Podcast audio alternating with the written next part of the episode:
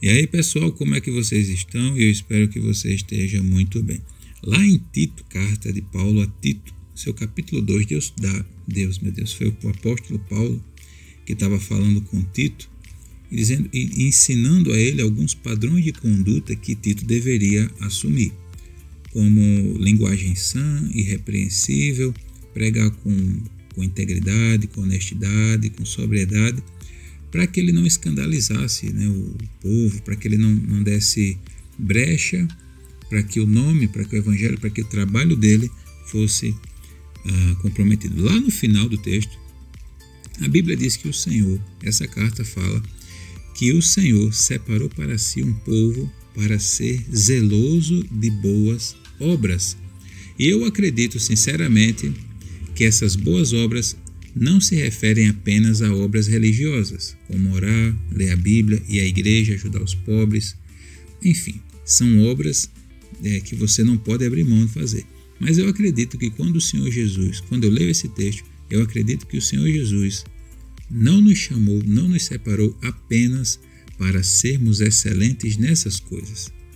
Eu acredito que essas boas obras que estão escritas lá no livro de Tito se referem também às nossas interações com a sociedade, no nosso trabalho, na nossa academia, ali onde estudamos, na faculdade, na universidade, no nosso trato com a nossa esposa, com o nosso filho, naquilo que fazemos, fazer coisas bem feitas. Existem pessoas que estão jogando a sua credibilidade a sua autoridade espiritual no lixo. Por quê?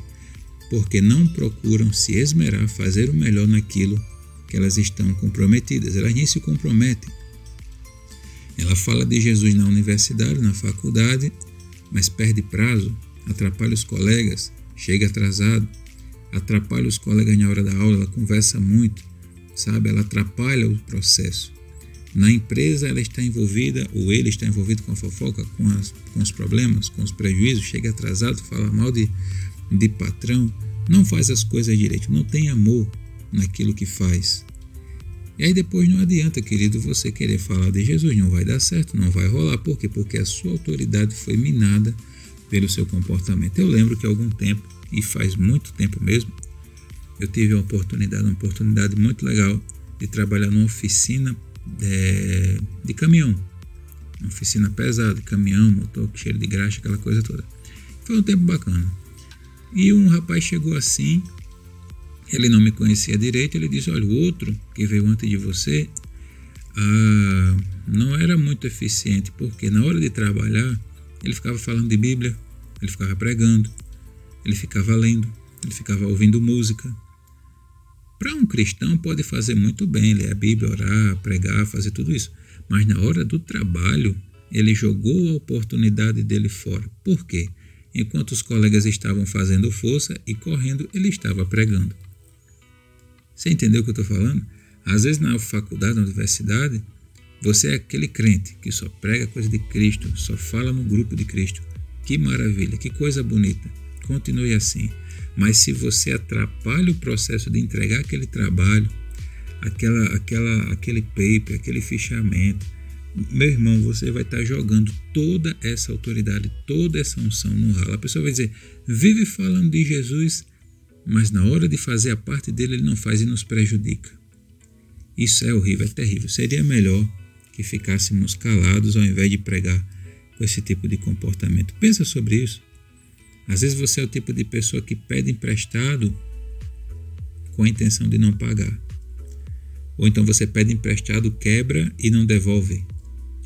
Ou então você é a pessoa do condomínio, da rua, que é o som mais alto, que faz mais barulho, que faz mais bagunça. E tudo isso, irmão, tem a ver com zelo por boas obras. O mundo procura pessoas que prezam pela excelência, não importa qual Deus ela sirva. Não importa qual a religião dela, o mundo busca pessoas excelentes e o nosso Deus nos chama para sermos excelentes. A Bíblia diz que Daniel foi o que foi porque sobre ele havia um espírito excelente. José havia havia em José um espírito excelente. Você vê em todo lugar que ele estava, ele fazia direito. Eu não estou dizendo agora que você vai comprar todos os livros de, de, de eficiência, de, de de gestão de tempo, de gestão de projetos. Não é isso que eu estou falando. O nosso Deus provê para você e para mim um espírito excelente. Um espírito que nos inspira a fazer tudo bem feito. Quer ver um exemplo? Horário. Uma das coisas que eu acho mais bonitas no mundo da nossa sociedade atual é, a, é o zelo pelo horário. O nosso pastor aqui na igreja, ele estipulou, Anderson, nesse novo tempo de pandemia e tal, os cultos são mais espaçados, o culto vai começar às 19 horas. E está sendo tão delicioso quando eu olho no relógio, quando o irmão diz assim: Boa noite, irmãos, paz seja convosco.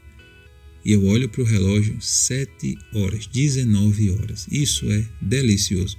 Ele diz assim: o culto vai terminar às 20 horas e você olha para o relógio, o pastor diz: Pai seja convosco, vou em paz. Você olha para o relógio, 20 horas. São coisas assim tolas, coisas pequenas, coisas até que você diz: irmão, que besteira. Mas são essas coisas, irmão, que fazem a diferença, às vezes para o do mundo. Se o mundano vê que você é. Eu não estou falando daquela pontualidade psicopática, aquela coisa patológica. Não, se não for nessa hora, vai ter algum problema. Não. Claro que a gente tem que ser flexível, tem que ser compreensivo, bom senso, aquela coisa toda. Mas o zelo pelo tempo dos outros fala muita coisa. O zelo que você tem pelo tempo dos outros, o zelo que você tem pelas coisas dos outros, o zelo que você tem pela confiança dos outros em você, em mim, tudo isso faz parte e são boas obras. Já pensou você ir pregar para uma pessoa e dizer, irmão, tudo o que você está falando é muito bom, mas o serviço que o senhor fez lá na minha casa foi mal feito. E aí? Irmãos, o senhor é maravilhoso, o senhor é uma pessoa que fala muito bem, é gente boa, mas na hora da, do comprometimento, mas marca uma hora, chega outra.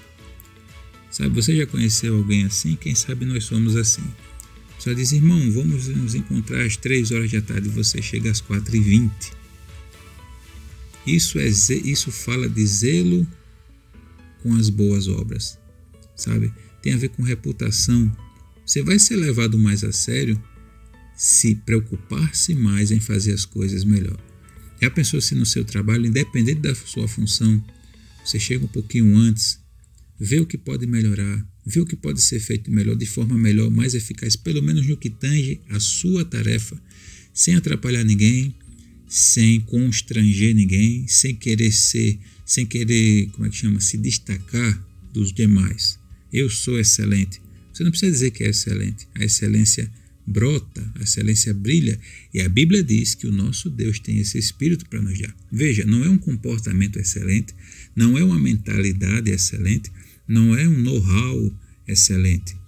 É um espírito excelente. E o nosso Deus tem esse espírito para nos dar, desde que coloquemos o nosso coração nele, a nossa alma, a nossa intenção, o depósito da nossa vida, entregar ao Senhor, dizer: Senhor, assim como o Senhor foi sobre Daniel, seja sobre mim para eu ser excelente, para eu ser reconhecido pela excelência, para que as pessoas digam: está vendo? Aquele cara ali serve a Deus e faz as coisas bem feitas. Isso fala de Jesus, fala que você tem zelo, você, tem, você honra as pessoas ao seu redor. A primeira coisa que Daniel fez para ter esse espírito excelente foi se afastar das coisas que poderiam contaminá-lo. Às vezes queremos ser excelentes, mas o que é que consumimos? Com que alimentamos a nossa alma? Com que alimentamos a nossa mente?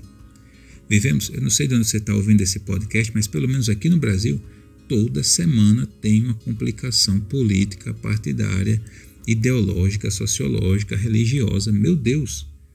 Sabe, é incrível como, é, como o nosso país não falta problemas para resolver. Até que eu percebi, uma hora dessas, que aquilo estava me fazendo mal.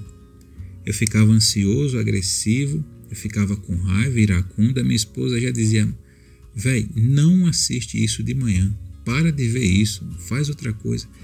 E até que eu percebi que aquilo realmente estava me alimentando mal. Aquilo não estava me fazendo bem.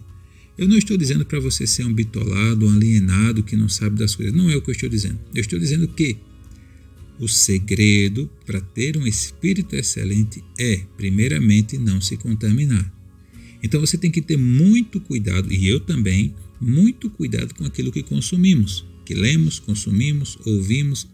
Existem pessoas que dizem assim: olha, ouvir música secular é pecado? Velho, eu não sei. O que eu sei é que se você ouvir uma música com uma mensagem ruim, aquela mensagem ruim vai ficar em você. Se você ouve uma música de cunho sexual, aquilo vai ativar uma lascívia em você.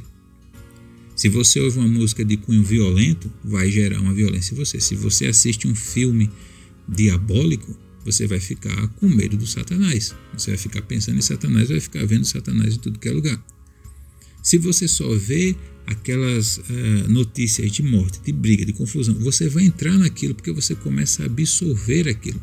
Quer ver? Quando você está assistindo o Masterchef, você não tem vontade de comer, você fica com vontade de, de cozinhar alguma coisa. Por quê? Porque você está estimulando. Da mesma forma que se você ficar vendo pornografia, você vai ver pornografia em todo mundo que você vê na rua, porque você vai estar absorvendo aquilo ali. Você vai estar se alimentando de coisas ruins. Agora, Daniel abriu mão dessas coisas. Ele comia cebola, irmão, que negócio ruim. Comer verdura e água. Ou coisa ruim desagradável ao paladar. Ele teve que se readaptar ali. Ele podia comer do melhor, mas ele ia se contaminar. Veja, ele se afastou disso. E ele pôde ser, ele, ele foi destaque, ele se destacou dos demais. Ele, ele quase que era um, um, um primeiro-ministro, se não, se não é que foi. Né? Ele foi para a Cova dos Leões porque era, ele era excelente porque ele orava, porque ele tinha disciplina, porque ele colocava o coração em Deus e ele não se contaminava. Sabe? Pensa sobre isso. A fonte da excelência está no Senhor, no Espírito Santo. Quem sabe você lê livros, você compra cursos, você se aprimora para ser um profissional melhor e você está certo. Mas o espírito da excelência só se encontra em Deus. Você pode ter comportamentos excelentes, uma mente empreendedora, isso é um direito seu, continue assim, seja feliz, quero o melhor para você. Mas o espírito da excelência vem de Deus. E se vem de Deus, o nosso coração precisa estar nele e nós precisamos evitar coisas que contaminam a nossa alma e o nosso interior. Eu queria que você pensasse sobre isso, tá? E que esse espírito de excelência fizesse parte de mim e de você naquilo que fazemos, sabe? Principalmente, e aqui eu vou, dar, vou abrir um parênteses para nós podemos encerrar. Deus não aceita qualquer coisa. Eu não sei quem foi que colocou na nossa cabeça que Deus aceita qualquer coisa. Deus não aceita qualquer coisa. Deus aceita o melhor que você tem a oferecer. Se o que você tem para oferecer a Deus é algo simples, humilde e é o seu melhor, Deus aceita. O que Deus não aceita é algo dado com negligência, algo dado com desdém, com desprezo. Às vezes você vai para a igreja e diz assim: ah, eu vou para a igreja, vou cantar. Ah, Deus aceita. Faça isso não, que isso não vai dar certo. Deus não aceita essas coisas. Deus aceita o melhor do seu coração. Como é que você tem ministrado? Como é que você tem preparado o seu sermão? Se é que você tem uma célula, prega em algum lugar, se você canta, como é que você faz? Não estou dizendo que você tem que ser perfeito, porque quando você fica obcecado pela perfeição, você perde a motivação, você fica, você fica centrado em você mesmo. Sabe, é Deus que faz a obra. O que você tem que fazer é se empenhar para fazer da melhor forma possível, com a melhor motivação. E a melhor motivação é aquela que vem de Deus. Sobre Daniel havia um espírito excelente e por isso ele se destacou. Pensa sobre isso. Busca em Deus esse, esse espírito excelente e dê testemunho do que Deus vai fazer na sua vida. Tá bom? Se esse podcast foi útil para você em alguma coisa, por favor, compartilhe Fale para outra pessoa do que você aprendeu aqui, se não que você possa descartar.